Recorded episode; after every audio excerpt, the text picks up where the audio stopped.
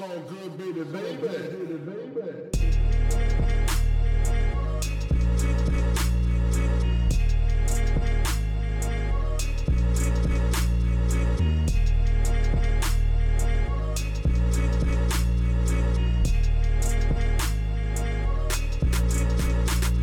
Hallo zusammen, mein Name ist Jan Wehn und ihr hört eine neue Folge vom All Good Podcast. Bei mir ist heute niemand Geringeres als Briggs zu Gast.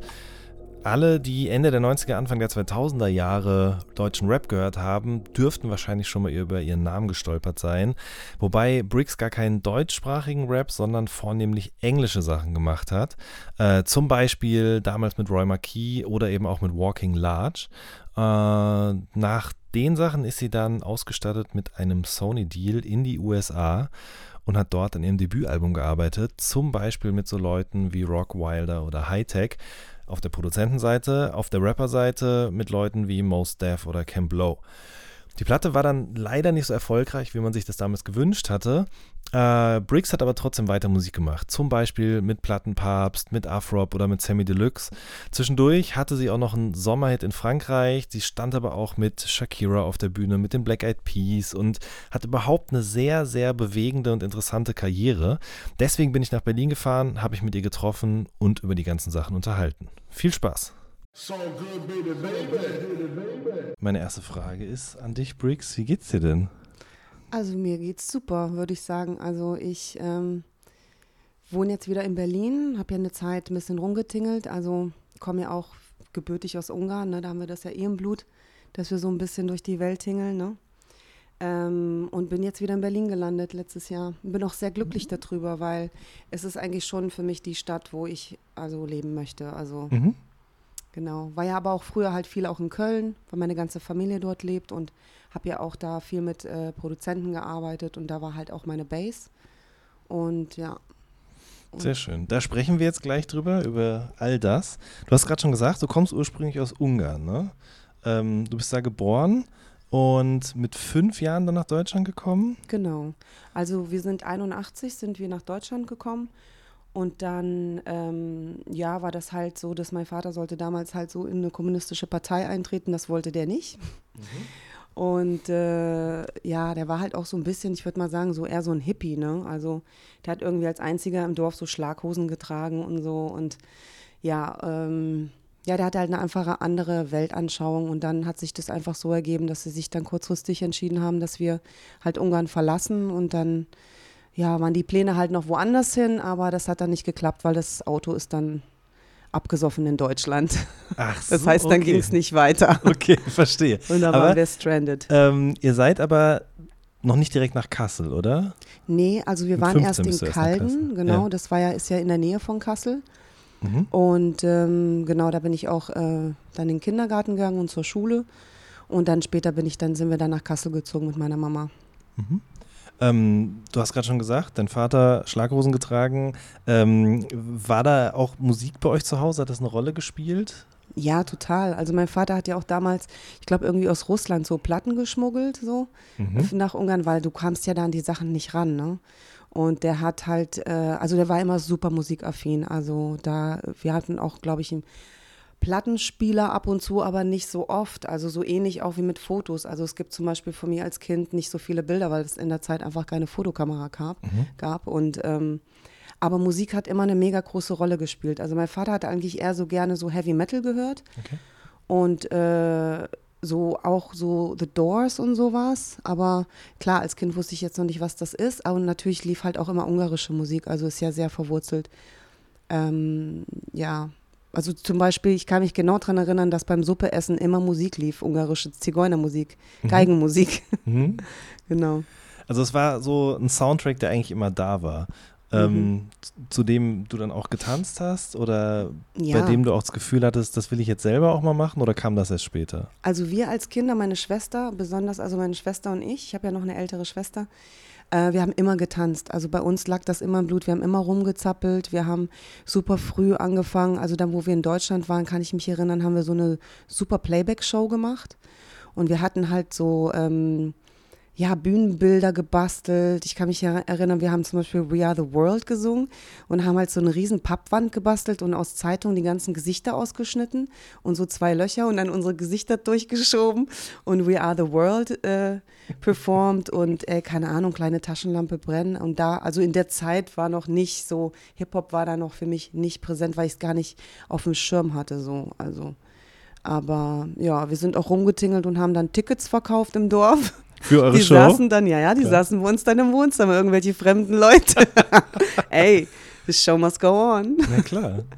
Krass, okay. Also, das, wie alt warst du da? Elf, Elf, so acht, ja. so zwischen acht und Okay. elf. Also mit elf sind wir dann nach, nach Kassel gezogen und dann Mhm. ging das eigentlich relativ schnell, dass meine Schwester dann in, äh, dann in diese Hip-Hop, ähm, also sie war Tänzerin, also sie hat immer gerne getanzt, wurde dann in diese Funkband aufgenommen und dann war halt einfach in Kassel dieser direkte Kontakt zu den Amis, die halt einfach jedes Wochenende von der Military Base da, Gießen, Frankfurt, die kamen ja alle nach Kassel, weil da halt so ein riesengroßer Club war.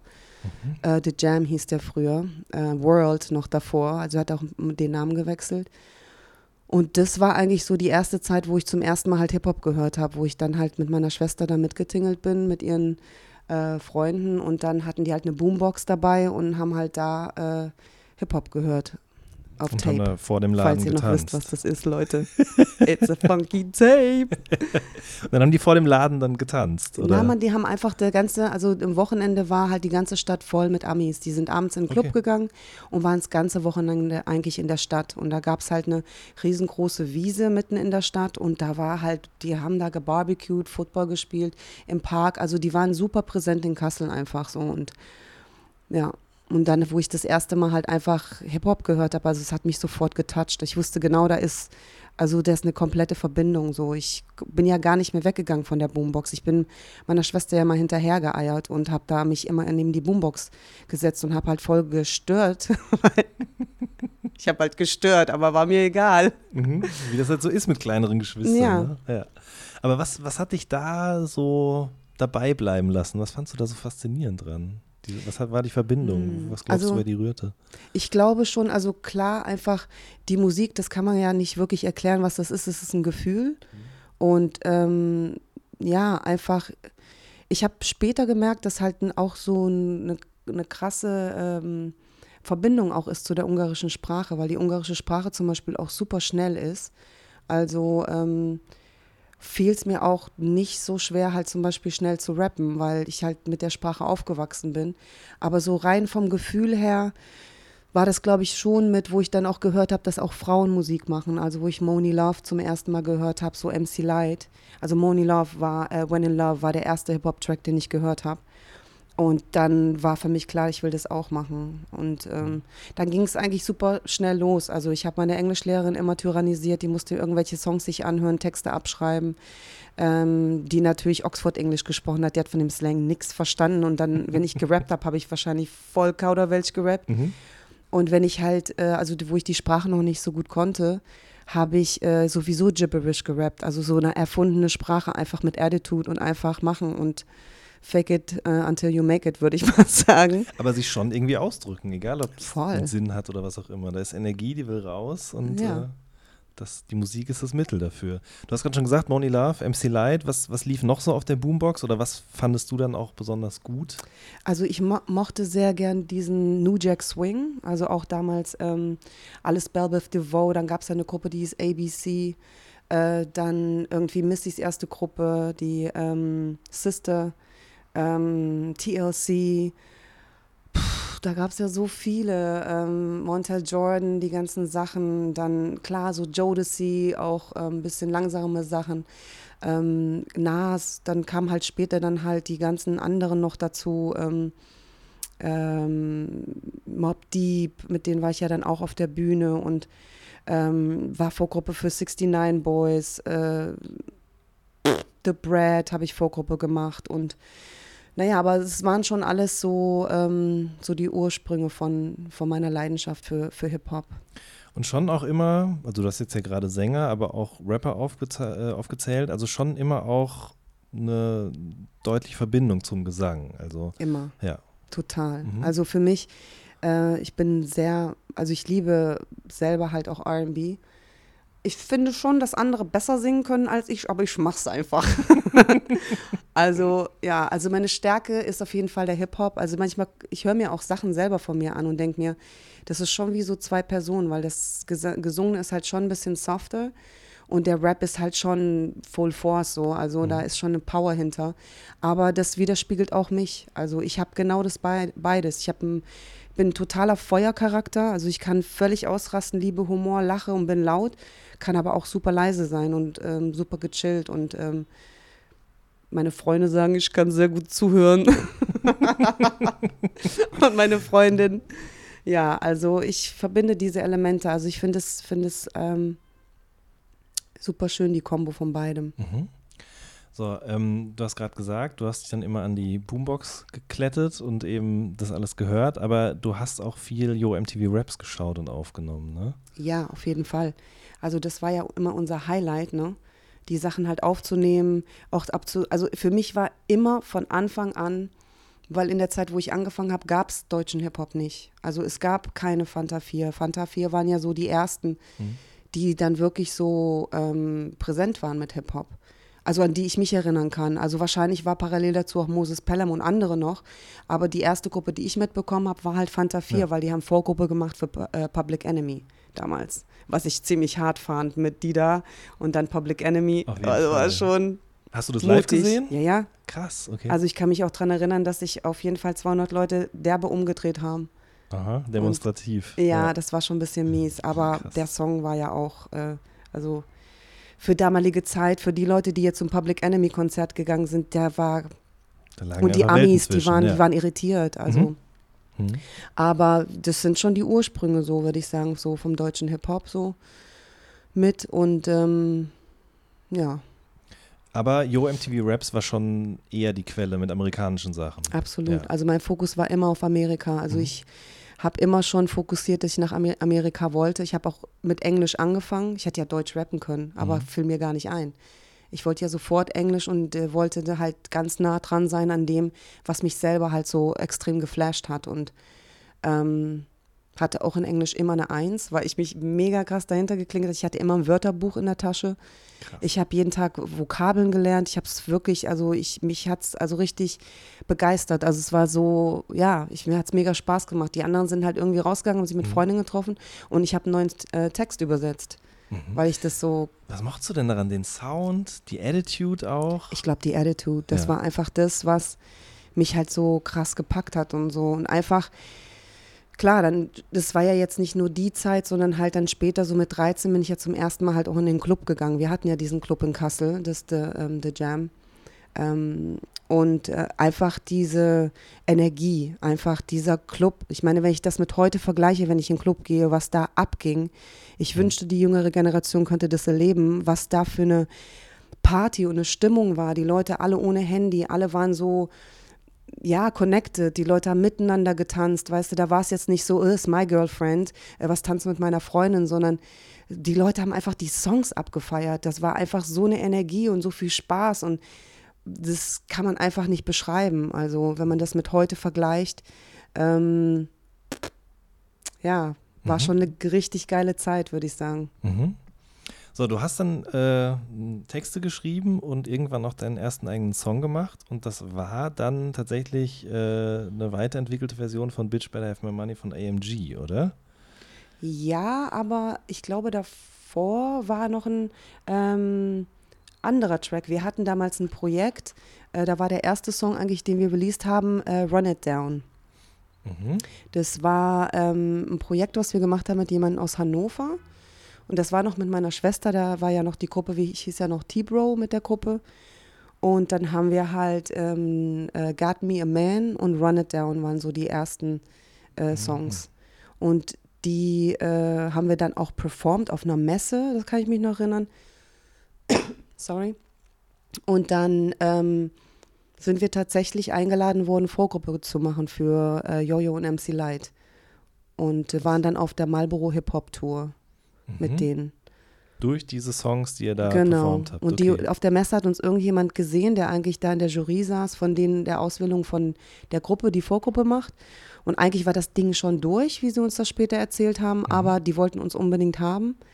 Und dann waren wir halt auf der Tour mit denen. Und MC Light war ja für mich so, pff, das war für mich einfach unfassbar, dass ich da mit der irgendwie auf Tour bin. Mhm. So und, und, und Yo-Yo und ähm, Link Q war auch noch dabei aus New York. Die war super underground, also die war bekannt im Underground, aber nicht jetzt noch nicht so wie, wie MC Light. Die hat ja ähm, schon mehr bekanntere Songs gehabt. Ähm, ja. Ganz kurz, kannst du Flugmodus anmachen? Das fällt mir jetzt gerade erst ein, aber es äh, sollte kein Problem darstellen, weil das Handy weit genug von dem Ding hier weg ist. War zum Glück bis jetzt nicht. Ja, ja, alles gut. Ich vergesse das auch immer wieder, aber bis jetzt hat es immer geklappt. Ähm, wie, ähm, wie kam denn es da überhaupt zustande, dass ihr da in Hannover diese Songs gemacht habt mit jemandem? Also der Typ hieß Oliver Kregel, das weiß ich noch, das kriege ich noch zusammen. Und der ähm, hatte irgendwie Connections zu den Jungs in Hannover. Und wir haben, ich habe aber damals schon gerappt. Also ich habe ja im, im Club heimlich, also da war ich so 14, 15, da wo ich mich halt auch rausgesneakt habe, so, ne? Also, nee, 14, 15 war das nicht, war so 15, 16 war das, genau. Da habe ich halt im Club schon gerappt. Das heißt also, ich wurde sozusagen halt auch, wenn das Jugendamt kam, unter der Gardine beim DJ versteckt, so.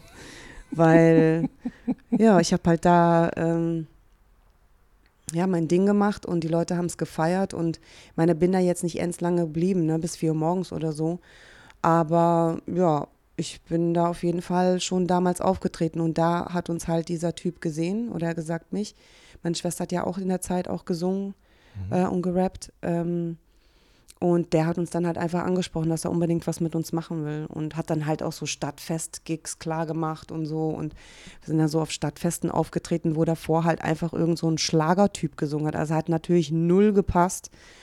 Aber wir haben halt einfach unser Ding gemacht, so, haben performt. Und ja, das eine kam eigentlich super schnell zum anderen. Also durch diese Tour habe ich dann Roy Marquis auch kennengelernt, weil wir dann noch in Frankfurt waren und dann ähm, hat er ja damals mit der Sony gearbeitet und hat dort sein ähm, DJ-Album sozusagen wie Funk Master Flex äh, damals gemacht als Roy Marquis.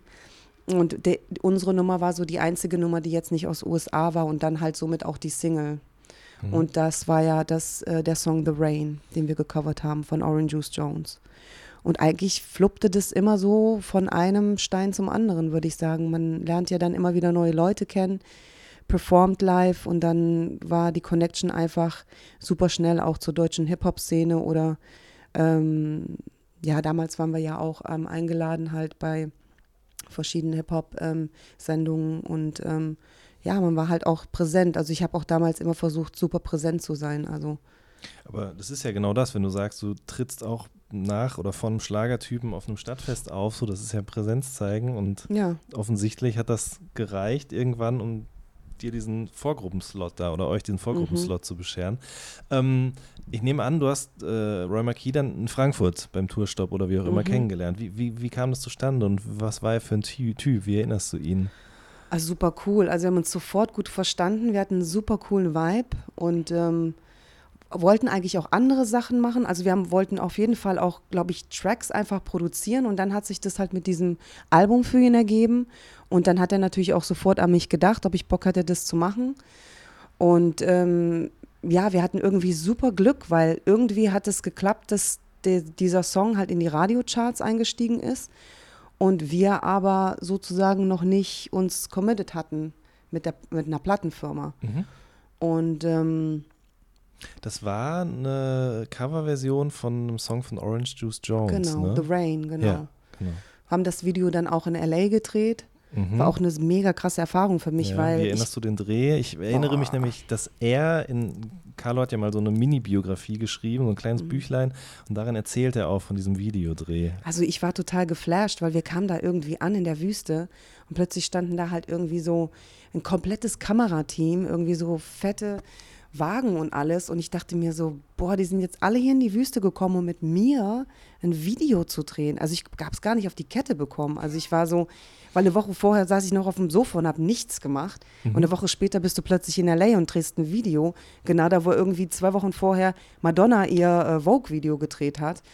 oder wie auf Frozen oder keine Ahnung, was sie da gedreht hat, aber war auf jeden Fall super cool. Also ich war echt ähm, mega happy, weil es halt auch direkt in so einem Major-Label-Level irgendwie ähm, angefangen hat, so meine Karriere. Und äh, das ist halt einfach irgendwie, ja, man hat sich halt auch sehr aufgehoben gefühlt. Man hat das Gefühl gehabt, so das Label und das Ganze äh, ist halt einfach auf dem Level, was ich halt auch immer so projiziert habe auch vorher, so für mich selber so, da will ich hin, Amerika, dieses Ding, äh, pf, ja, halt einfach dieser Fokus auf dem nah ranzukommen mit meiner Mucke an dem, was mich am meisten flasht und dafür bin ich ihm super, super dankbar, weil er war mit auch ein Stein, der das eine zum anderen so geführt hat. Mhm.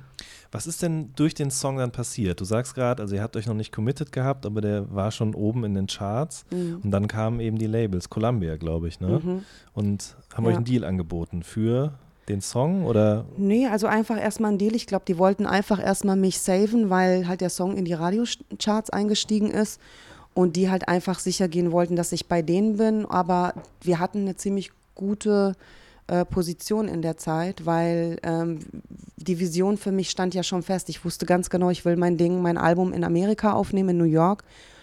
Und ähm, dann war das halt auch so, dass halt ja Götz Gottschalk ja mit im Spiel war, das ist ja mein Management damals gewesen und auch äh, ähm, Co-Producer vom Album, der das Ganze so geleitet hat und das Ganze so mit eingetütet hat und alles und sich um alles so gekümmert hat, so dass ich meine Mucke machen konnte und einfach nur schreiben konnte und einfach recorden konnte und mit den Künstlern connected habe.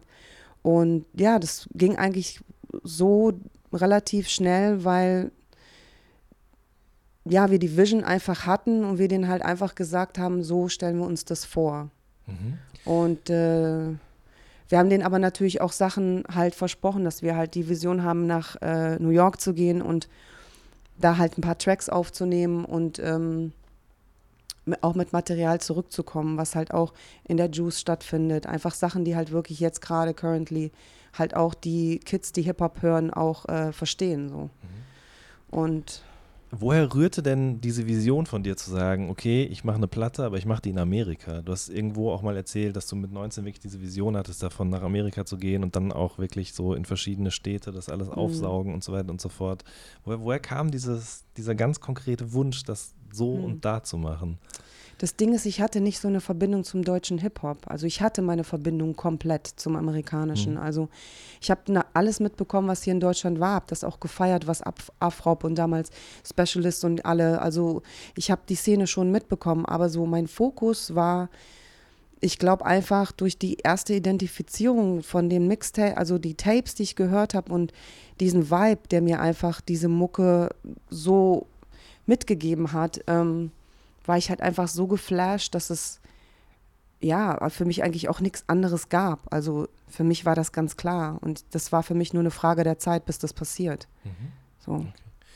Wie hast du denn Götz dann kennengelernt? Götz. Götz.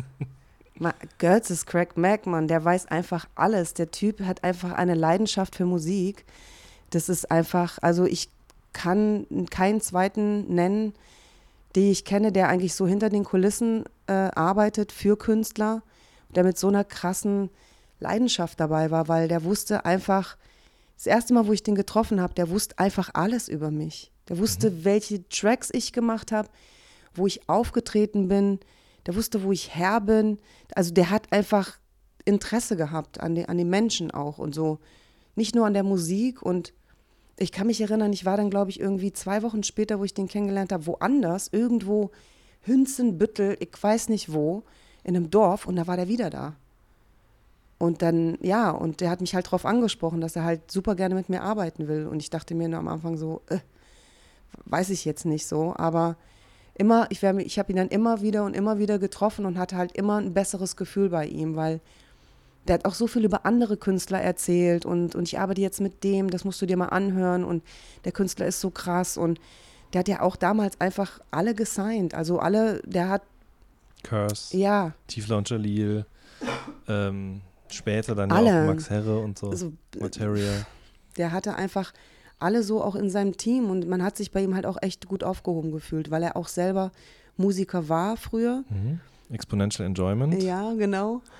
Ich, mit Mola, oder? Genau, richtig. Yeah. Zeitweise auch, ja, genau. Genau. Und ähm, auf, ja. äh, auf dem ersten Deutschrap-Specs-Cover, ohne Deutschrap sozusagen, ne? Also ich meine, Ja. sie haben ja Rap gemacht in englischer Sprache, aber waren damals eben auf dem Ja. Specs-Cover und äh, ähm, er hat damit auf jeden Fall einen Grundstein für deutschen Rap gelegt, glaube ich, und dann sich ein Mhm. bisschen mehr hinter die Kulissen zurückgezogen, aber dann eben mit Leuten wie Ja. dir gearbeitet, genau, ja. voll. Also, mega Typ. Mhm.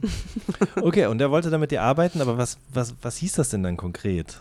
Ja, konkret war das halt, dass ich eine ganz bestimmte Vorstellung hatte und er Und mich er dir halt geholfen dabei hat, die zu realisieren. komplett, komplett unterstützt. Also der hat das komplett gefühlt, der hat gesehen, dass halt ähm, ich auch dahin gehöre und dass das halt dieses Picture einfach passt und er hatte einfach auch ganz ehrlich die Eier, das zu machen so. Weil ich weiß nicht, ob sich ein anderer getraut hätte, eine ungarische Künstlerin aus Deutschland zu nehmen, mit der nach New York zu fliegen und sich darauf 100% zu verlassen, dass das fluppt mit einem Major-Label und dann das Ergebnis so kommt, dass er sich noch dahinstellen kann und sagen kann, ja, guck mal, das haben wir jetzt gemacht. Und der hat das einfach, der hat mir einfach vertraut. So. Also ich habe ihm komplett vertraut im Business-Bereich und er mir halt komplett äh, im musikalischen Bereich. Und das war halt die, die Kombo. Also ich glaube, das eine geht auch nicht ohne das andere. So. Also man muss wirklich einfach sagen, wir reden jetzt ja gerade über eine Zeit 97, 98, das ist schon wirklich beeindruckend, was ihr da geschafft habt. Ich würde es aber gerne noch so ein bisschen aufdröseln. Also du Mhm. hattest diese Vision, er hat gesagt, er hilft dir dabei, er möchte gerne mit dir zusammenarbeiten. Dann hat er dir einen Deal besorgt, nehme ich an. Mhm. Und mit dem Deal ausgestattet, mit den finanziellen Mitteln ausgestattet, seid ihr dann nach Amerika gegangen. Genau, und So. Plan war ja erstmal, ähm, also wir waren im Platinum Island Studios und wir waren, also das Ding ist, da war ja Raucous Records oben drüber. Mhm. Und ich glaube, im Vorfeld hatte er connected mit, lass mich nicht lügen, ähm, mit ähm, Most Def. Also ich kriege das jetzt nicht 100% zusammen, aber auf jeden Fall hat er mit, oder mit einem Produzenten schon connected gehabt. Also wir hatten irgendwie schon eine Zusage von einem Produzenten. Aber sonst war nichts geplant. Also wir hatten eigentlich nur dieses eine Ding. Und ja, wir kamen dann halt rüber und ähm, das war halt einfach so, das kam halt auch täglich irgendwie ins Studio bei uns halt einfach Leute rein und waren so, ey, who the fuck are you? So, wo kommt denn ihr her? Und ähm, ja, wir haben dann halt irgendwie so dann immer mehr Leute ins Boot geholt und sind eigentlich gar nicht, es war eigentlich gar nicht das Ding, dass wir nur einen Song gemacht haben, sondern wir, wir haben halt, glaube ich, wir kamen mit zehn Nummern zurück Mhm. mit dem Budget so. Mhm. Und ähm, noch viel mehr Leute, die noch was machen wollten. Und ähm, ja, und dann auf diesem ersten Track, glaube ich, also so, jetzt habe ich jetzt habe ich es wieder, war halt, wollte Mos Def unbedingt sofort drauf. Mhm. Und Mos Def hat halt so komplett die Türen aufgemacht. Und ich kann mich noch erinnern, irgendwie, ich saß im Zimmer mit dem, mit Bahama Dia und irgendwie meinte sie so, boah, du bist so eine Künstlerin aus, aus, aus Germany so und so, wer sind denn die nächsten Leute, mit denen du arbeitest? Weil das ist ja voll krass. Ich wusste gar nicht, dass in Germany jemand so rappen kann. Was sind denn so deine Pläne? Mit wem willst du als nächstes arbeiten? So Lauren Hill oder wen? Mit wem willst du arbeiten? Und nicht so, ey, ich will gar nicht mit denen arbeiten. Ich will mit denen arbeiten, die ich persönlich kennenlerne, mit denen ich einen Vibe habe und mit dem ich einfach musikalisch mich verbunden fühle und nicht, es muss kein Star sein. I don't care. Also für mich ist es so, wie es jetzt ist, perfekt und ich will es nicht anders haben. So. Das hat sich halt natürlich ergeben. Ihr wart Ja. da, die Leute kamen rein, fanden es interessant und dann Ja. hat man zusammengearbeitet, okay? Ja, und dann kamen sie halt immer wieder. Ich weiß noch, Rock Wilder, der ja auch pff, Top-Notch-Producer ist. Ich weiß noch, Mhm. dass der zwei, dreimal kam und Tapes mitgebracht hat. Und ich hatte letzte Woche einen Flood in meinem Keller. Also ich habe eine Überschwemmung gehabt und ich habe alles, was auch von früher unten im Keller gehabt und habe jetzt den ganzen Keller aufgeräumt und die alten Tapes wiedergefunden und diese drei Tapes von Rock Wilder auch. Krass. Mhm. Sind zwar alle kaputt, ne, Mhm. aber ich habe die in der Hand gehabt und ich dachte so, boah, voll Time Flash. Also Mhm. voll krass, dass, also, dass diese Leute alle so das gefühlt haben, weil das waren echt Künstler. Und mit diesem Thema musste ich mich dann auch konfrontieren in Deutschland. So, ja, wie habt ihr die aufs Album bekommen? Ja, ja, Sony, Bestimmt Columbia, Geld alles bezahlt ja, und ja, so. Und ey, ganz ehrlich, so Leute arbeiten einfach nicht mit Leuten, die sie nicht fühlen. Schon mal nicht damals und dieses ganze Underground-Vibe und dieser, dieses Feeling. Ähm, nee, das, die kannst du einfach nicht bezahlen dafür, dass sie irgendwas machen, was sie nicht fühlen. So. Mhm. Und mit Bahamadia war das auch krass, weil die hat halt einfach einen ganzen Tag gebraucht, um sich zu entscheiden, ob sie ein Featuring machen will oder nicht. Weil sie halt einfach mich erstmal kennenlernen wollte, weil sie ist auch so ein Personal-Typ so und für sie ist halt mehr als nur ein Song, wenn sie da irgendwie halt ihre Vocals draufpackt und Mhm. ja, es war halt so ein ganz personal Ding und auch mit Camp Low. Also ich meine, ich war ja super Fan von Camp Low. Oh my God, Lucini fallen from the sky, let's get rich, what? Ich konnte es nicht glauben, dass die bei mir, also dass die mit mir was machen wollten. Also das war echt, Also, ich, wenn du dann so starstruck warst, wie hat das überhaupt funktioniert? Also ist man dann irgendwann auf ein persönliches Level gekommen und dann war es total. Nee, also so, ich bin ja wie gesagt mit Amis aufgewachsen. Also durch die diese ganze Zeit damals war ich ja schon viel mit Afroamerikanern unterwegs, also so auch musikalisch und halt auch ähm, durch die Musik, dann Produzenten, wo ich angefangen habe, Texte zu schreiben und hatte damals auch einen Boyfriend, äh, der in der Military war. Also ich hatte diese komplette Verbindung eigentlich schon zu der Kultur einfach, die war schon im, also eigentlich immer da. Und ich habe nie das Gefühl gehabt, dass ich jemanden höher setze, nur weil er halt mega krasser Künstler ist. Also ähm, ich habe mich super geehrt gefühlt, aber ich bin jetzt nicht ohnmächtig umgefallen oder so. Also ich weiß nicht, ob man es mir angemerkt hat. Ich würde sagen, Götz hat man es mehr angemerkt. aber ja, auf jeden Fall, ja, das, ich, es war total hart, weil wir haben halt echt, ich weiß gar nicht, ich glaube 17 Tracks aufgenommen. Und es war wirklich so tagsüber aufgenommen, nachts habe ich geschrieben und nächsten Tag wieder ins Studio. Mhm. Also nachts geschrieben, nächsten Tag wieder hin. Und ich kann mich erinnern, dass ich irgendwann, glaube ich, nach dem achten Tag oder so, war ich super durch. Ich war fertig. Ich konnte nicht mehr. Und ich trinke ja keinen Kaffee, ich vertrag, vertrag ja kein Nikotin. Ähm, kein Nikotin. Äh, Koffein. Äh, ja, Koffein. I got that shit flipped up. Ähm, kein Nikotin und habe dann äh, mir zwei äh, Espressos reingeknallt vor, vor der Aufnahme. Und ich weiß noch, dass ich echt krass hyperventiliert habe, irgendwann nur noch auf dem Boden lag und einfach Herzrasen hatte und dieses Recording absagen musste und mich so geärgert habe, weil ich einfach das, ja, einfach diesen Tag nicht verlieren wollte. So. Mhm. Ihr wart zweimal da, ne? Ihr wart, ihr wart Anfang äh, 98 mal da für die ersten drei Songs, glaube ich, und genau. danach dann nochmal. genau. Und in, diesen, in dieser ersten Session ist eben auch der Song mit Mos Def dann entstanden. Ne? Genau. Ähm, wie war das mit ihm? Also, mega krasser Charakter, einfach. Der hat eine so krasse Aura und auch ähm, das Recording mit ihm war halt so natural. Also, wir haben echt so einen coolen Vibe gehabt äh, bei dem Recording und ähm, das krasseste fand ich, dass er mir halt auch dann gesagt hat, so, ja, ich finde es, ich so geil, dass du singst. Also ich traue mich das immer nicht so ganz. Und dann habe ich ihm halt auch gesagt, dann sing doch mal, mach doch einfach mal hier auf meinem Track so Backups und sing doch mal, weil er fand diese Harmonies, die ich immer so gemacht habe, Mhm. fand er so geil. Und ähm, dann hat er auf dem Track dann auch, glaube ich, Harmonies zum ersten Mal gesungen, aber der hat sich echt nicht wirklich getraut. Die War dann leider nicht, ja. die dann leider auch nicht auf dem Album geblieben Okay. sind. Die Gründe kriege ich jetzt nicht mehr ganz zusammen. Ich weiß nur, dass ich mich ein bisschen geärgert habe, weil ich habe es drauf geflasht, dass er in dem Moment das so krass gefühlt hat und Mhm. auch gemacht hat. Und heute hörst du ja, der ist ja, pff, der singt ja, hört ja gar nicht mehr auf.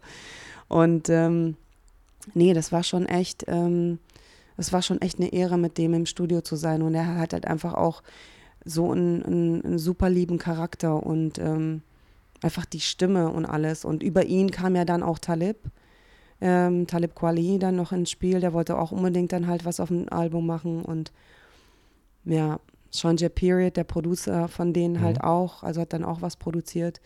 Und ähm, ja, auch mit Talib einfach super cooler Vibe und ein geiler Song entstanden. Und ja, auch nie irgendwie dieses Gefühl von, ah, du bist da auch nur aus Deutschland so, sondern einfach eine komplette Liebe und einfach so diese Verbindung, die einfach da ist, wenn man so, ja, das gleiche, die gleiche Passion hat zur, zur, zur Kunst, so, zur Musik und zu dem, äh, was man macht, so. Hm. Ähm, der Song mit Mos Def ist auf dem Beat von Lord Scan. Mhm. Ne? Ähm, die Connection zu Lord Scan, die kam wahrscheinlich über Götz. Mm, und Premium Blend, gleicher ja, Verlag ja, ja, und so. absolut. Und da war ja noch der andere ähm, Lord Scan und der, ähm, der hatte noch so einen Homie dabei, der dann auch so ein paar Sachen dann so, glaube ich, connected hat für uns. Ähm, Ruby hieß der, glaube ich. Aber nee, das war nicht, das war ja Nick Wiz. Nee, ich verwechsel die jetzt gerade. Das ist, auch Das ist ja auch schon lange her. her, 20 Jahre, Ja. ne? Ja.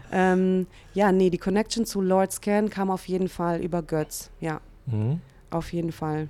Wie war das mit dem zu arbeiten oder hat er nur die Beats rübergeschickt? Nö, die waren ja alle da. Wenn, Mhm. wenn ich meine Songs recorded habe, waren die im Studio, die waren den ganzen Tag abgehangen. So, also ähm, ja, war mega nice. Also wie gesagt, das war halt voll, auch dadurch, dass halt Rockers Records irgendwie oben drüber waren, liefen die Leute ja sowieso Platinum alle im Studios den ganzen Mhm. Tag rum oder mal, wir sind halt mal hochgegangen und zum Beispiel war ich da, war, wo ähm, Dead Press is Bigger Than Hip Hop aufgenommen hat. Also ich war da, wo Mhm. It's bigger than hip hop. Ich habe den Beat gehört. Ich dachte, ich fall um.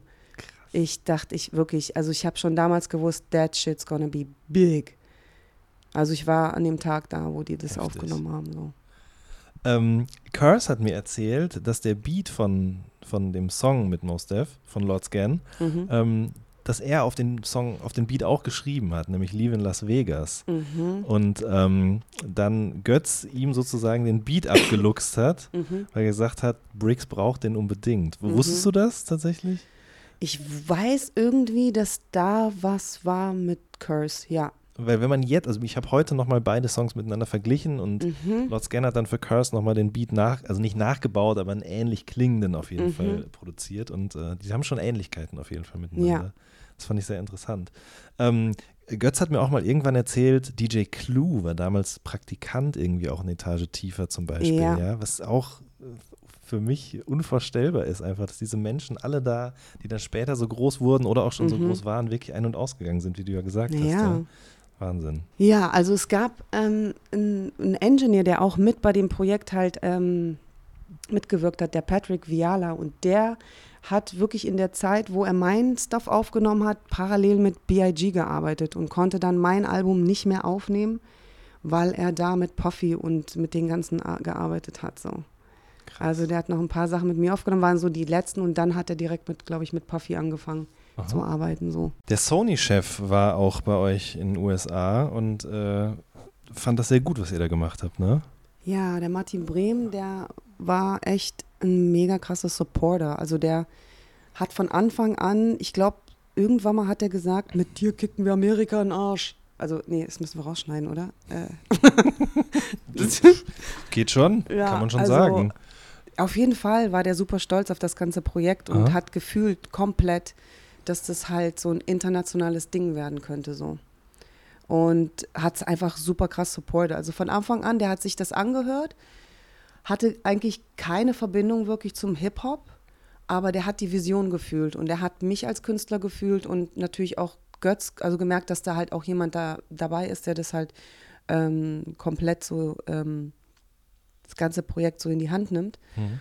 Und kam dann auch während den Aufnahmen rüber und war, glaube ich, so eine Woche, ein paar Tage auf jeden Fall mit im Studio und saß hinten auf dem Ledersofa und hat gebounced und war da am Chillen und fand's mega cool. Also Mhm. ich, ich fand diesen Support von ihm auch damals also unglaublich so, dass der ähm, sich da hinsetzt und sich das da das ganze Underground Hip Hop reinzieht so und ähm, ja ich ich habe also ich fand es mega geil, dass er auf jeden Fall der Sony Chef war und ich mit ihm halt arbeiten durfte so. Mhm.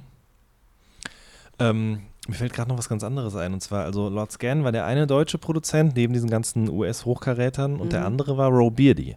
Mhm. Ähm, wie kam der Kontakt zu dem zustande? Auch Roberti, das ist ja komplett, also so die erste Baustelle auch von, von Götz gewesen. Also Oh. Ono, Walk and Large, Roberti war ja der Produzent von denen. Also wir hangen ja sowieso oft im Studio zusammen ab. Also wir haben ja schon noch vor dem Album auch äh, Tracks zusammen gemacht, auch für Walk and Large. Da Mhm. habe ich ja auch Boy Meets World mit denen Genau. Und ähm, ja, diese Connection zum Bro Birdie damals hat ja auch Beats einfach für mich produziert. Ich hatte einen Gig und habe ihm gesagt, ey, mach, gib mir mal zwei Beats. Und dann hat er mir einfach zwei Beats gegeben und ich bin halt los und habe einen Gig gespielt so. Mhm. Also da war aber auch eine komplette Family Connection. Also Ich finde aber auch, wenn man die Produktion von ihm oder auch Lord Scan hört auf der Platte, ich finde, die fügen sich sehr gut in dieses Gesamt-Soundbild ein. Die müssen sich irgendwie nicht verstecken gar nicht. vor den anderen Sachen. Voll nicht. Ähm, und das war ja bei vielen anderen Sachen, die von deutschen Produzenten zu der Zeit kamen, noch anders. Ja, aber sein Fokus war ja auch komplett auf Amerika. Also auch, er hat ja auch mit Ono gearbeitet Hm. damals, der auch Englisch äh, gerappt hat. Also die waren auch alle mehr in diesem Film und die Ide- Identifizierung zum, zum Ami-Rap. Ähm, und ja, das finde ich auch. Also es hat so reingeblendet ins Album, Mhm. ähm, dass du gar nicht erkennen kannst, dass es jetzt irgendwie in, wo waren wir damals? Äh, in Köln Mhm. produziert wurde. Ja, das stimmt. Ja, und auch der Sound auch, also voll. So, dann habt ihr die Platte fertig gemacht, seid wieder zurück nach Deutschland und dann äh, ist die Anfang 99 erschienen. Mhm. Ähm, Gab es da dann große Pläne, was das Marketing und so weiter angeht, Promo, Promo und so weiter und so fort, Promotion? Also Plan war eigentlich, dass man halt natürlich mit den Leuten eine Tour macht. Also Mhm. ich, das war halt eigentlich schon so die Vision und ja, irgendwie hat das dann alles nicht so ganz geklappt. So irgendwie war dann halt, ist dann, ähm, Martin Brehm hat dann leider die Plattenfirma verlassen. Ich hatte dann äh, eine neue, also war dann neue, ähm, neue Chef in der Plattenfirma und auch so, somit ist auch so ein bisschen der Halt zu dem ganzen Projekt so weggebrochen, muss ich sagen. Also so hat sich für mich angefühlt Mhm. Äh, weil dann plötzlich auch so Themen auf dem Tisch waren wie, ja, kannst auch mal was Deutsches rappen und sowas. Und also es war halt nicht so, die haben das nicht so gefühlt, so, dass da was irgendwie draus werden so, könnte. Und da war halt auch so die Unterstützung, halt diese, wirklich diese Tour zu machen, wo halt schon auch Zusagen waren von einzelnen Featurings, ähm, war halt einfach nicht, war einfach nicht da. So. Das heißt, ich bin ja damals dann losgezogen mit äh, Plattenpapst und Bintia. Und wir haben halt dann einfach diese Tour gespielt und ähm, teilweise habe ich entweder, glaube ich, drüber gerappt über die Raps, das gleiche, oder wir haben auch mal was, also ich glaube, rausgeschnitten haben wir nicht, aber es gab halt auch Versionen, wo die halt nicht drauf waren. Also Mhm. gab ja einmal auch ein, ich habe ja zwei Tracks mit Mos Def, einmal mit ihm und dann gab es den ja Track nochmal ohne. Aber da war für mich auch so, ich hatte damals auch noch eine krasse Attitude. Mir war das dann alles scheißegal, dass das Sony ist. Ich wollte einfach das, dann, ich wollte dann damals einfach nicht mehr äh, irgendwie auch keine Mucke machen. Also ich habe dann diesen Sinn nicht mehr gesehen, dass man halt sich so, so viel Herzblut reinsteckt. Und dann kommen wir mit dem ja wieder zurück und irgendwie waren dann halt auch teilweise dann auch so, ja, die Leute, ich weiß nicht, die haben es mir vielleicht nicht alle, also ich würde sagen wirklich 80 Prozent waren echt so, wow, krass, was du gemacht hast. Also ich habe nicht den ganzen Tag so einen Shitstorm gehabt, aber es waren schon ein paar Mal so, ja, ist ja nur gekauft und so bla und und, und ja, also man hat schon gemerkt, so nicht jeder hat einem das so krass gegönnt, aber ähm, ja, ich habe es dann, glaube ich, halt diese Tour noch durchgezogen und habe dann halt auch, glaube ich, noch Songs produziert und ich habe dann angefangen, auch andere Sachen zu machen. Ich glaube, das war dann auch die Phase, wo ich mich so ein bisschen in die Produktion gestürzt habe, wo ich dann gemerkt habe, okay, jetzt bin ich nicht in Amerika, jetzt sind wir nicht mehr bei dem Label, kann jetzt nicht so easy nach New York und da irgendwie ähm, so ein ganzes Album machen, weil damals hat man ja auch immer diese Albumvision gehabt. Man hätte ja auch einfach nur rübergehen können und einen Song machen können. Aber früher waren die Zeiten einfach anders. Da hast du einfach immer diese große Vision gehabt, immer Alben, Alben, Alben. Und ich glaube, in der Zeit habe ich mich dann auch sehr in die Produktion gestürzt und habe dann auch angefangen, für andere Leute zu schreiben. Mhm. Für Bintia habe ich geschrieben. Und ähm, Brooke Russell zum Beispiel auch. Ich geschrieben. Genau, da sprechen wir gleich drüber, aber kurz nochmal eben zurück zu der Veröffentlichung der Platte. Also die ist rausgekommen, äh, Album des Monats in der Juice auch damals gewesen und du hast gerade gesagt, 80 Prozent der Leute sehr, sehr wohlwollend gewesen oder haben, waren beeindruckt von dem, was ihr da gemacht habt, aber es gab eben auch negative Stimmen. Ähm, äh, glaubst du, dass es auch daran liegt, dass englischsprachiger Rap es hierzulande immer schon irgendwie schwierig gehabt hat? Auf eine gewisse Art und Weise? Mm, Ja, vielleicht schon, aber ich denke, dass es mehr damit zu tun hatte, dass das eigentlich Leute waren, die man gehört hat und nicht mit denen man was macht. Mhm. So. Und dass dann auch noch so eine Bitch rübergeht und das macht, war dann auch noch mal so ein bisschen so eine, ja, war dann auch nicht so leicht, glaube ich, zu swallowen für viele Typen, die Mhm. also äh, hier in Deutschland ja Mucke gemacht haben. Aber wie gesagt, also es waren jetzt nicht die MCs, die, also die haben das eigentlich gefeiert. Also ähm, ja, aber ich glaube schon, dass das ähm, immer schon so ein bisschen rausgestochen hat, dass ich Englisch rappe und dass es vielleicht, ich sag mal, ähm, authentisch geklungen hat. Mhm. Und ähm, ja, also ich habe eigentlich gar keinen richtigen Ground gehabt, so um, um mich zu platzieren. Also es war nicht so, dass ich überall stattgefunden habe, wo jetzt Freundeskreis aufgetreten ist und Afrop und die alle, sondern manchmal stand ich einfach irgendwo in einem, Ju also ich will nicht sagen Jugendherberge, aber wo ich mir dachte, ey, wa was ist denn das jetzt hier für eine Location so?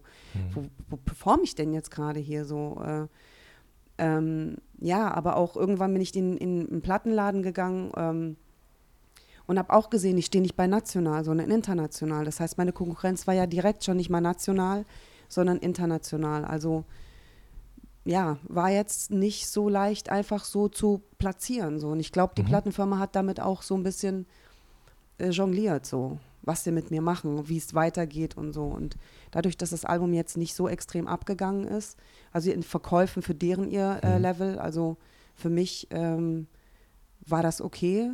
Also auch die Verkäufe für die damaligen Verhältnisse waren eigentlich gut. Ähm, ja, war das immer so ein Ding, einen Slot zu finden, wo gehöre ich eigentlich hin? Mhm. So. Und was war denn die Konsequenz daraus, dass das Label andere Erwartungen hat oder die Erwartungen nicht erfüllt wurden?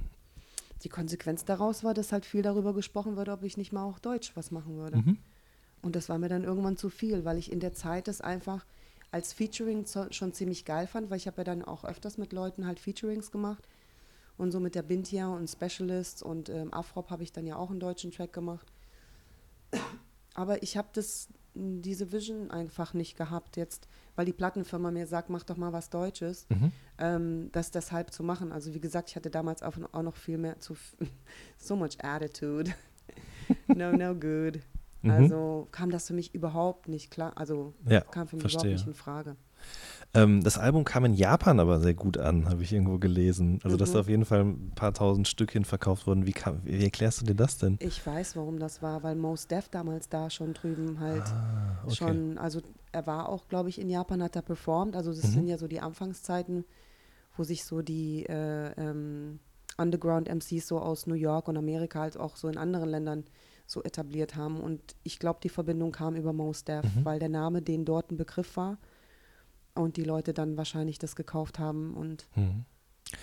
Gab es auch die Idee, das in den USA zu veröffentlichen? ja, es war eigentlich die Grundidee. Also Ja. das war schon mit die Grundidee, dass man halt auch in den USA mit Martin Brehm war halt auch schon das auch im Gespräch, dass man da halt auch ähm, ein Release über USA macht. Aber hat leider nicht stattgefunden. Ich glaube, es hätte einen ganz anderen Curve gebracht, wenn das in den USA rausgekommen wäre, weil das ganze Album war ja Amerika-based, also von Ja. Featurings, äh, ähm, vor allen Dingen von Featurings. Ähm, ja, also ich denke, das hätte nochmal auf jeden Fall einen anderen Weg noch eingeschnitten, wenn Mhm. ich damals direkt dort irgendwie mit den ganzen und dann hatte ich ja die Leute auch mit auf dem Album und die haben mich ja auch immer supported. Also wenn jetzt Mos Def und Talib Kweli hier oder Mo, äh, Camp Low in Deutschland waren, die haben mich ja immer angerufen, meinten, yo Briggs, komm, wir performen den Track und so. Also da wäre auch in den USA auf jeden Fall auch so Kollabos entstanden, Mhm. noch mehr und ähm, Mhm. Äh, du hast gerade schon gesagt, du hast dann eben ähm, geschrieben, du hast aber auch noch mit anderen Leuten zusammengearbeitet. Du warst auf dem DCS-Album drauf zum Mhm. Beispiel. Das war wahrscheinlich so eine Köln-Connection, nehme ich Mhm. an. Ähm, dann Walking Large, da Boy war ich Meets eine World. Putzfrau Bitte was? im Video, hast du es Ach, nicht ja, gesehen? stimmt, stimmt, stimmt. ich Ich war, ich war gerade nur auf der Audioebene, stimmt. Gut, Putzding. Ähm, genau, Boy Meets World mit Walking Large auf jeden Fall auch. Großer Hit gewesen. Mhm. Ähm, und du hast auch einen Song mit äh, Sabrina Settler und mit Cora E gemacht. Mhm. Wie kam das zustande? Die Connection kam komplett über Moses. Also der hat Mhm. mich direkt angerufen und meinte, ich habe hier so einen Female-Track. Ich habe so ähm, die Vision, halt etwas zu machen. Ähm, halt mit Sabrina, Cora E und dir. Und hätte ich super gerne dabei. Und ähm, ja, also ich musste erst mal sagen, ich hatte davor mit Sabrina Seto ja gar nichts zu tun. Also ich kannte sie wirklich nur, ähm, klar, ihre Mucke kannte ich halt, aber sie hat halt nicht so in der, Mucke stattgefunden wie ich. Sie war ja nicht underground so, Ja. ne? Ähm, und ich habe damals auch noch echt, also würde ich mal sagen, auch hart noch gedisst und differenziert und äh, das ist mir nicht cool genug, das ist mir nicht real genug und so bla. Und ich weiß noch, dass ich mit meiner Mutter gequatscht habe und ihr das so irgendwie erzählt habe und äh, sie meinte einfach so, ey, versuch's doch einfach, weil du weißt einfach nicht, warum das jetzt zu dir gekommen ist, warum das jetzt passiert ist. Und wie geil ist es doch eigentlich, mit drei anderen Frauen aus Deutschland was zusammen zu machen. So einfach zu zeigen, dass Frauen halt auch so zusammenhalten. Und meine Mama ist einfach auch die, die, die süßeste. Also die hat mir auch immer auf dem Weg immer so einfach so viel Liebe und ähm, ja, Support mitgegeben. Und das hat für mich voll Sinn gemacht. Und dann hat sie aber noch einen Spruch gelassen. Das ist natürlich klar, meine Mutter. Und dann nimmst du ihre ganze Fans weg. Gehst du mit dir auf Bühne und nimmst du ihre ganze Fans weg. ja, und dann habe ich Sabrina kennengelernt, das erste Mal, wo wir im Studio waren. Und wir hatten halt sofort einen Vibe. Die ist ja auch Capricorn, die ist auch Steinbock wie ich. Wir haben uns sofort super gut verstanden. Also, ähm, ja, ich, dann war für mich auch sofort klar, dass ich das auf jeden Fall auch machen will. So und habe mich, also ich bereue das gar nicht. Also ich fand, es war echt eine mega geile Erfahrung und auch halt das Video irgendwie zusammenzudrehen und dann die Tour und dann mit denen unterwegs zu sein. Da war ja noch Xavier auch ein paar Mal dabei und ähm, auch mit Cora E., die hat ja dann auch wieder so einen ganz anderen Blickwinkel gehabt irgendwie vom Hip-Hop und man hat so viel Zeit gehabt, auch zu quatschen während den, während, ähm, den äh, Shows und so, einfach ihre Zulu Nation, das Ganze, was die erlebt hat damals schon ähm, äh, mit den ganzen New Yorkern und so und ja, also definitiv, also pff, fand ich, fand ich mega, dass ich dabei sein durfte, so bei dem ganzen Ding. Ich mag den Track auch bis heute noch sehr. Ist einer meiner. Lieblings-Deutsch-Rap-Tracks. Vor allen Dingen auch, weil er so unglaublich professionell, also er ist gleichzeitig, hat er sehr viel Kante, aber gleichzeitig ist er auch so sehr professionell. Das Video auch, als so Ja. einem sehr hohen Level irgendwie. Aber auch so Moses, also ich meine, klar, seine Projekte, alles, man, das klang ja alles geil von Mhm. ihm damals, aber das hat, da hat er sich, finde ich, voll Gedanken gemacht. Du hast gehört, an dem Track will er was Internationales etablieren. Er wollte das. Mhm. Du hast es gehört. Der hat da wirklich seinen sein, ähm, Ami-Style rausgekramt und ich habe den Track gehört und am Anfang war, wie gesagt, ich war mir nicht sicher, ob ich es machen will. Und wo ich den Track gehört habe, habe ich gesagt, boah, sofort. Mhm. Also mich hat der Beat einfach auch super geflasht. Es hat auch, also es war auch ähm, nicht zu vergleichen mit dem, was er sonst macht. So. Mhm. Ja, das stimmt. Ähm, du warst auch noch auf einer anderen 3P-Veröffentlichung in dem Jahr, nämlich von Ilmatic. Ilmatic, Ganz genau, richtig. my homie. Wie kam das zustande? Also, das hat Naja. ja nicht Moses eingefädelt, nehme ich an, oder Nee, doch? also Costa und ich, wir kannten uns schon davor. Wir waren davor schon super gute Freunde. Wir kannten uns schon von den ganzen Battles, von den ganzen Ami-Clubs. Der war auch immer am Start und immer am Freestylen. Und wir waren, also wir kannten uns schon ewig davor, bevor der Okay. mit Moses Pelham ähm, gearbeitet hat. Mhm. So. Und ähm, dann, wo der bei denen gesigned hat, war für uns zwei sowieso klar, dass wir auf jeden Fall was zusammen machen. Mhm. Und ähm, ja, wir haben halt einfach auch beide diesen Ami-Film geschoben, so. Aber hart. Den ich bis heute Fall. noch schiebe. I love that shit, so. Aber für die damaligen Zeiten waren wir halt einfach, ja, pff, Das zwei, zwei Unicorns, gestoßen. so, Ja. weißt du, im Regenbogenkostüm für viele, Mhm. so, hä, was macht ihr denn, so. Ja. Ähm, also ich mochte das immer total gerne, aber habe auch in meinem Freundeskreis gespürt, dass es einfach auf Abneigung stößt, ja. Ähm,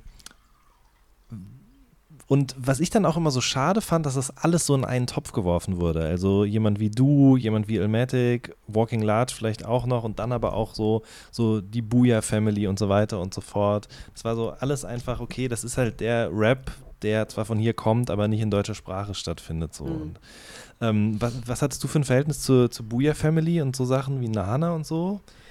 Also ich hatte gar keine Connection zu denen. Die einzige, die ich kannte, war Alex Prince, Mhm. die eine gute Freundin von mir wurde. Wir haben uns bei irgendeinem Festival mal kennengelernt. Ja. und waren auch direkt, also wir sind bis heute noch mega gut befreundet. Aber zu Buja hatte ich überhaupt keinen Draht. Ich habe auch nie das, ich habe, ich weiß noch, da war ein, da ein Typ, der hieß, glaube ich, Raz oder so. Der auch für die produziert hat und die wollten mal irgendwann in Köln, weil die dann auch so einen Klamottenladen haben, haben oben drüber ein Studio gehabt und wollten unbedingt mit mir arbeiten und die war, das war die einzige Connection eigentlich zu Buja. So. Und ähm, die wollten unbedingt mit mir arbeiten und Was war mit so Sachen wie Harlequins, Casey der Rookie und so aus Berlin? Voll. Also die kannte ich auch alle. Mit Harlequins, glaube ich, habe ich auch was gemacht. Also, Ich hab- also nichts Ich habe viel veröffentlicht. recherchiert, das habe ich nicht gefunden. Ähm, also aber okay. veröffentlicht Okay. nicht, aber ähm, wir haben auf jeden Fall aufgenommen. Mhm. Harlequins, die waren ja auch so geil. KMC. Fuck. Berlin Love, Zeitgeist Die und so. waren so, so der gute Sachen. Hammer. Ja. Und auch KC the Rookie, Mann, das, ja, das war geil. Mhm. Okay, aber fast forward wieder äh, ins Jahr 2006. Wie kam der Song mit Paul Kless zustande, der dann in Frankreich ja wirklich ein sehr großer Hit wurde? also im Hook kommt ja viel Spanisch vor. Ich kann kein Spanisch. Ähm, äh, äh, Paul Klass, glaube ich, hat polnische Wurzeln. Der Produzent war Asiate. Und wir saßen da und haben eigentlich auf eine Freundin gewartet, die Spanisch kann, um mit uns ein bisschen durch die Texte zu gehen, die aber dann nicht kam. Und wir haben uns die ganze Nacht durch dieses Ding gehört und haben gesagt, der hat Sabios gesagt, nein, der hat Sablos gesagt, Sabios.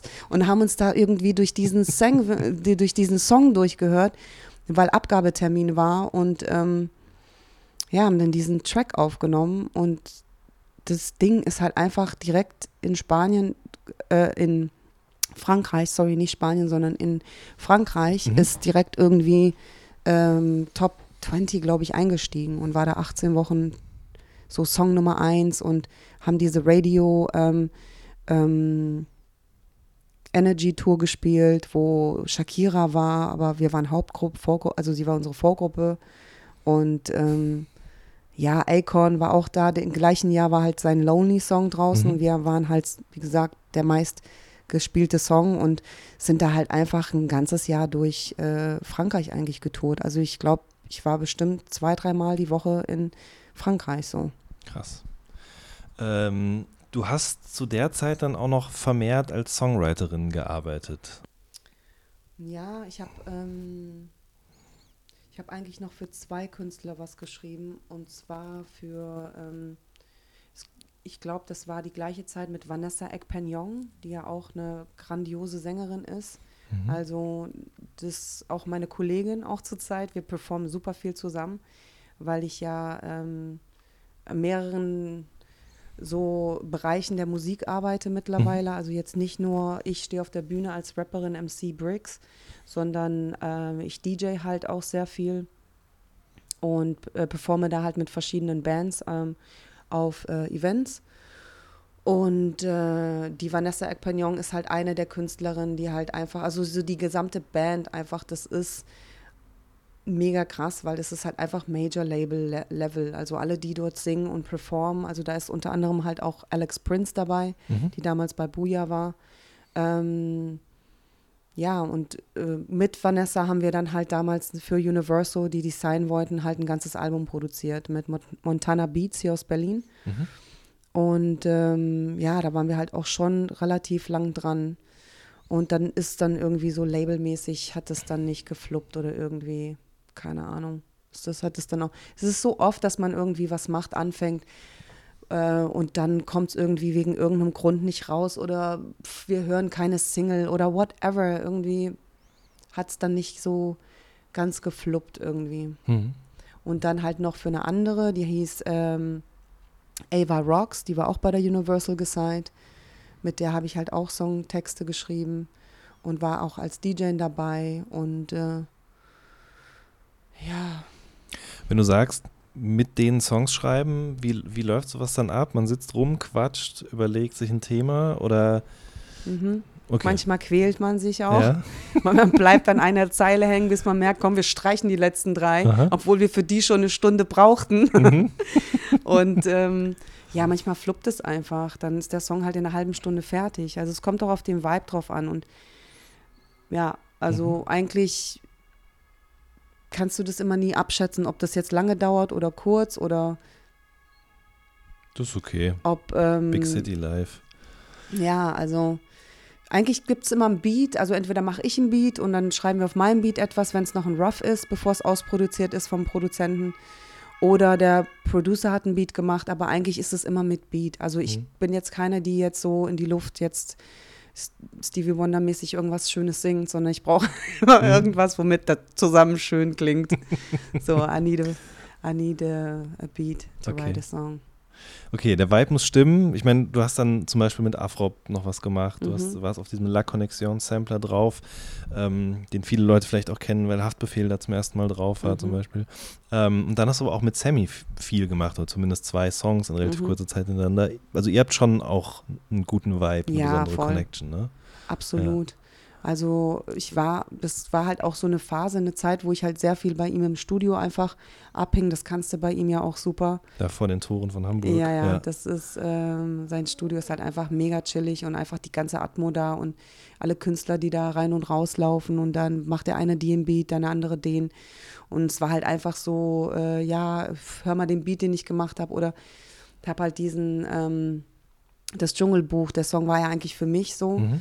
Und Sammy hat den gehört und äh, ich habe in dem halt, weil er gerade im anderen Studio, glaube ich, gearbeitet hat, ähm, habe ich den, glaube ich, zugeschickt und dann hat er nachts da einfach was drauf aufgenommen. Das ist jetzt meiner. Ich würde den eigentlich, ich würde den haben gerne schon, ne? Ich habe da jetzt auch schon Also, was drauf gemacht. Also Ja, jetzt habe ich schon auch schon was fertig. gemacht. Und ja, und dann war für mich auch, ich weiß nicht, ich denke, man macht immer wieder neue Songs. Und wenn irgendwas direkt irgendwie, äh, was mit passiert, ist eigentlich das Beste, was passieren kann. Weil so oft macht man irgendwas und feiert es ab und Mhm. ein halbes Jahr später liegt es immer noch in der Schublade und nach vier Jahren denkst du dir, boah, der Track war eigentlich auch geil, oder? Mhm. so. Und ja, und dann kam das eigentlich so zustande, dass man da halt ähm, mehrere Sachen oder er gesagt hat, hier kannst du das mal einrappen, äh, kannst du hier mal irgendwie kurz was aufnehmen Mhm. ähm, und dann halt, dass wir diesen Song auch ähm, zusammen gemacht haben. Mhm. Ist aus der Zusammenarbeit dann heraus auch die Zusammenarbeit mit Nena entstanden? Ähm, also nee, also er und Nena waren ja schon connected. Ich glaube, die haben ja ähm, ziemlich coolen Vibe schon davor gehabt. Mhm. Und sind dann ja auch in dieser Sendung zusammen gewesen, glaube ich. Die war, da gibt es ja dieses Sing My Song oder so. Mhm.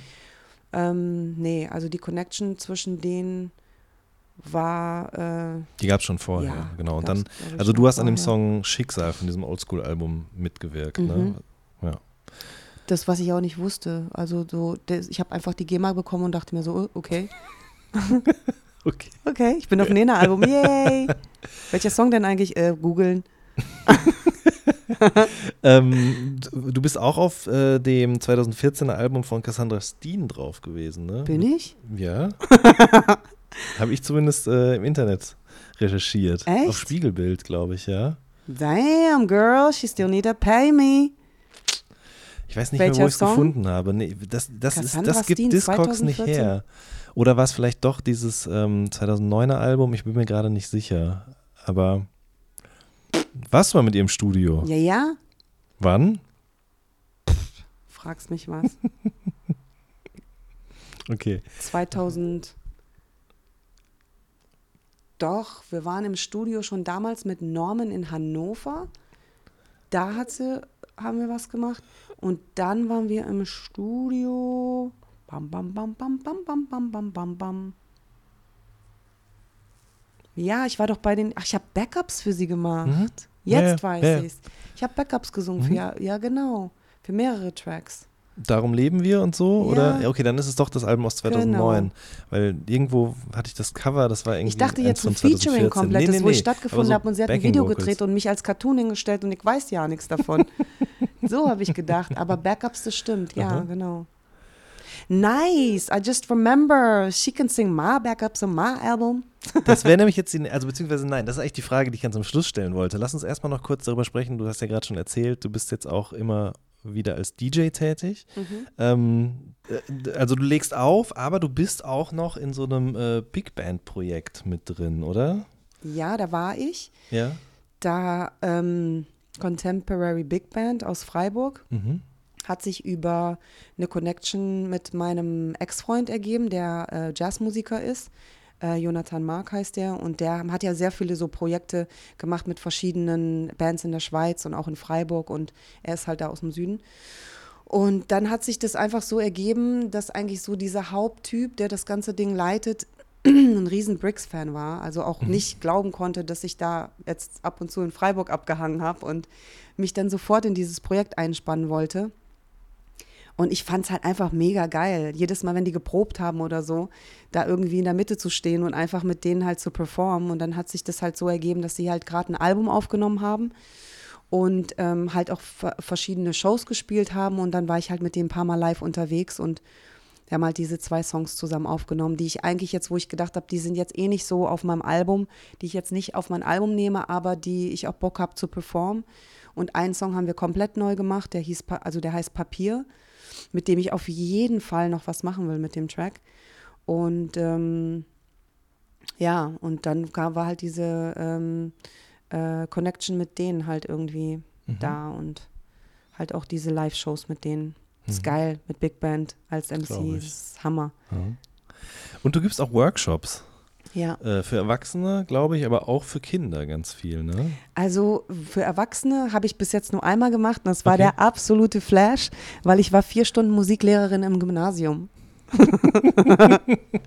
und das Geilste war, die Kids sind nach dem, nach dem, nach den vier Stunden äh, aus der Klasse gegangen und haben dem Lehrer halt gesagt, das war der geilste Musikunterricht ever. Schön. Und nee, also diese ganze Connection halt, dass ich unterrichte, fing an, also vor vier, fünf Jahren. Da habe ich mich ähm, äh, beworben, weil ich einfach Bock hatte. Ich hatte das Gefühl, ich hatte das schon immer, dass ich den, den Jugendlichen was zurückgeben will, dass ich halt einfach auch meine Erfahrungen teilen will und dass ich äh, einfach mit Kindern arbeiten will, dass ich irgendeinen Weg finden möchte, äh, Musik mit Kindern zu machen. Und so hat sich das dann ergeben, dass mich die Volkshochschule halt angesprochen hat, auch wegen dem Flüchtlingsstrom und so, dass sie halt massiv Leute suchen, die ähm, ja, die in den Ferien mit den Kindern halt äh, zusätzliche Workshops im, im Sprachbereich irgendwie machen. Und da mache ich halt den Produktions- und Hip-Hop-Workshop mit denen jetzt seit vier Jahren. Und es ist so lustig, weil die rufen mich jedes Jahr an und sehen irgendwie, was ich wieder gemacht habe oder hier und dann sagen, kommst du denn noch nächstes Jahr? Und ich so, ja, hell yeah. Weil es einfach so cool ist mit den Kindern.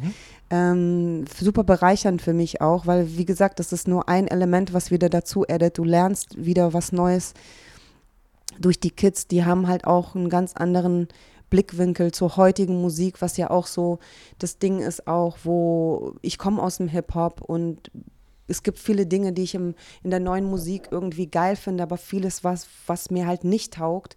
Und, und man findet halt irgendwie so eine so einen Weg halt einfach auch so zum Puls der Zeit durch die Kids, so, ne? Den ich so jetzt normalerweise, außer meiner Schwester, die ja auch 20 ist, äh, sonst nicht hätte. Ja. Und ähm, ja, ich mache mit den Kindern halt auch so Projekte, die sehr politisch sind. Also die jetzt nicht nur, ich kick meinen Fußball und äh, äh, renne durch die Stadt und habe meine Mutter, meinen Vater satt, sondern halt einfach so auch, dass man Themen anspricht, die auch nachhaltig sind. Und dadurch funktioniert dieses Projekt super gut, weil wir halt super viel Unterstützung haben, auch von der Stadt Köln, die jetzt auch äh, uns immer wieder unterstützt und dann die Kids halt einlädt und ich betreue die dann halt. Wir haben am Tag davor dann halt immer Proben und dann am nächsten Tag machen die halt eine Aufführung und das ist halt einfach ein mega schönes Gefühl, das zu sehen, dass diese Kids einfach so, ja, du siehst, ich sehe dasselbe bei, bei denen in den Augen wie bei mir, so, dass, dass Musik einfach so ein wichtiges Element für jedes, für jedes Kind ist und für jeden Jugendlichen und ähm, das halt zurückführend ist auf alle Generationen und alle Tribes und alles, was es, also die Menschheit einfach allgemein, dass Musik halt einfach so ein wichtiges Element ist und auch, dass es so ein wichtiges äh, Sprachrohr ist, auch, ähm, dass halt auch Wörter halt einfach auch mega krass viel Verantwortung haben, so was wir sagen und ja, ich meine, ich falle auch ab und zu halt schon aus dem Rahmen, weil ich bin jetzt auch nicht eine, die jetzt irgendwie voll ohne, äh, äh, ja, weil jetzt nicht Schimpfwörter oder so auskommt, auch bei den Kindern, so ist es manchmal echt ganz lustig, aber ähm, ja, ich versuche da so eine Mitte zu finden, so und flash da auf jeden Fall ab, mit den Kindern zu arbeiten und werde das auch weiterhin machen, egal was wie wo. Also ich würde es genauso machen, egal wenn jetzt mein neues Zeugs irgendwie abgeht, ähm, ich würde es genauso machen wie Sammy, dass man halt immer wieder so Projekte mit Kindern macht und halt der Jugend einfach auch was mitgibt und denen zeigt, man ist halt nicht so untouchable, man ist halt auch ein normaler Mensch und ähm, ja, man ist halt auch für die Jugend irgendwie auch da. So. Mhm. Das ist eigentlich ein schönes Schlusswort, aber wir sind noch nicht ganz fertig. Äh, hier links neben mir steht tatsächlich ein Mikrofon. Du hast, und du hast Mhm. jetzt mehrfach schon erwähnt auch, und das ist natürlich auch die naheliegendste aller Fragen eigentlich. Du Mhm. arbeitest natürlich auch weiterhin oder hast die Jahre über auch immer weiter an eigener Musik gearbeitet. Mhm. Und so wie sich das jetzt anhört, könnte es auch sein, dass da demnächst irgendwann mal irgendwo irgendwas erscheint. Mhm, auf jeden Fall. Also ich, wenn ich mir, jetzt fange ich an zu stummeln. ja, also ich sag mal, ich bin jetzt wirklich massiv dran, halt wirklich das Album mal fertig zu machen oder nicht Album, es geht nicht um Album, einfach Tracks und halt ein Mhm. Video zu drehen, einfach wieder präsenter zu sein und einfach, ich habe voll Bock wieder was zu machen. Äh, es gab wirklich Zeiten, wo ich das nicht hatte, wo ich mich halt auch, wie gesagt, so ein bisschen ausgeklinkt habe, aber trotzdem mich sehr wohl gefühlt habe, dass ich halt von der Musik irgendwie äh, leben kann und ähm, ja, dass ich halt ähm, trotzdem ist kein Tag vergeht, dass ich keine Mucke mache. Aber jetzt bin ich wirklich an dem Punkt, wo ich sage, ich habe voll Bock, was zu machen, habe auch wirklich auch Sachen so, die in der Pipeline sind und auch äh, jetzt nur noch teilweise nur noch abgemischt werden müssen, ein bisschen drüber gearbeitet werden und ähm, ja, also ich werde, also mein Plan ist dieses Jahr auf jeden Fall, was davon schon zu releasen und ähm, auch Video zu drehen und einfach halt, dass man halt äh, wieder ein bisschen mehr von mir sieht, so. Aber Das- worauf ich mich total freue, was eigentlich so immer mein Ding ist, ist gar nicht das, sondern einfach live zu performen. Mhm. Einfach wieder mit einer Band da zu stehen. Also ich, ich liebe diese Combo, ich, ähm, weil ich jetzt auch natürlich mit einer Liveband komplett die ganze Zeit auch unterwegs bin Okay. die einfach so unglaublich Abriss sind. Also das, die muss man einfach mal sagen, äh, die Band, die ist der Hammer, die heißt äh, äh, Munich, kommen auch aus München, also teilweise. Und die sind ein- einfach mega krasse Kün also Musiker. Und ähm, ich freue mich einfach mega krass darauf, einfach wieder live unterwegs zu sein, weil das war immer und wird immer mein Haupt, meine größte Liebe sein, auf der Bühne zu stehen. Und das werde ich auch noch mit 80 machen. Ich werde die krasseste, geilste Rap-Oma, äh, das glaubt ihr nicht. Dabei lege ich noch auf und habe so, so ein Kinderchoir im Hintergrund stehen, die ah, machen. Yes. It's Das ist doch ein schönes Schlusswort. Sehr I'm schön. there all the fucking time. Briggs, ich danke dir sehr für deine Zeit. Es war ein ganz tolles, interessantes Gespräch. Hat Gerne. mich sehr gefreut. Ich wünsche dir alles Gute. Dankeschön. Ihr Lieben, das war eine neue Folge vom All Good Podcast. Wir hören uns in der nächsten Woche. Macht's gut. Tschüss.